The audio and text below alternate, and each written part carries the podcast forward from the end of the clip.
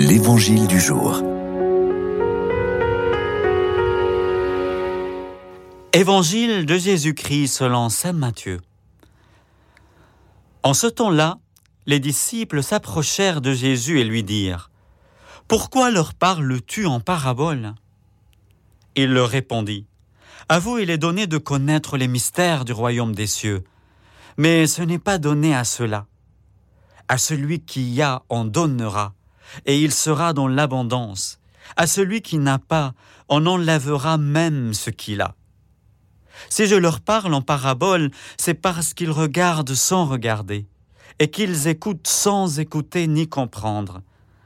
Ainsi s'accomplit pour eux la, prophétie d'Isaïe. Vous aurez beau écouter, vous ne comprendrez pas.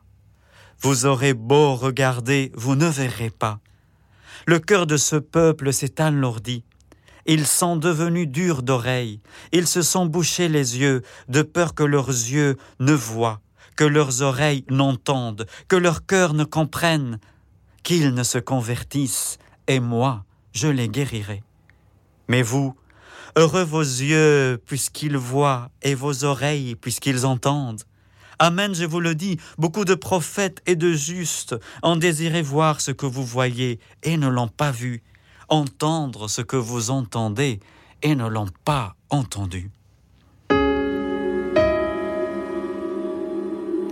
Mais pourquoi est-il donné à des uns de connaître les mystères du royaume et non pas à des autres? Nous sommes toujours dans la suite de la parabole du semeur selon Saint Matthieu annoncée hier. Comme nous le notions, le grain est donné pour tous et tombe sur tout type de terre, disponible, accueillant ou pas. Face à la pluie de grains divins qui ne cesse de tomber, la seule chose qui dépend de l'homme, c'est de s'ouvrir, de se convertir. Sans cette volonté de changement, de guérison, sans cette volonté de se regarder en vérité, la parole ne prendra jamais racine. D'où cet état d'hypnose spirituelle déjà annoncé par le prophète Isaïe, et qui fait que l'homme qui refuse de se lire et de se voir à travers la lumière de la parole de Dieu regarde sans regarder et écoute sans vraiment écouter. Nous commençons à comprendre la parole semée dans notre vie quand nous commençons à reconnaître que nous avons besoin de guérir, que nous avons besoin de sauveur.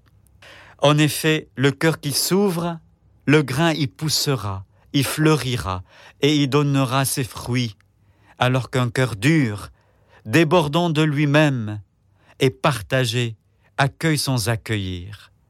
Et bientôt, et très tôt, les oiseaux, le soleil et l'errance viendront y enlever ce qui est resté en surface.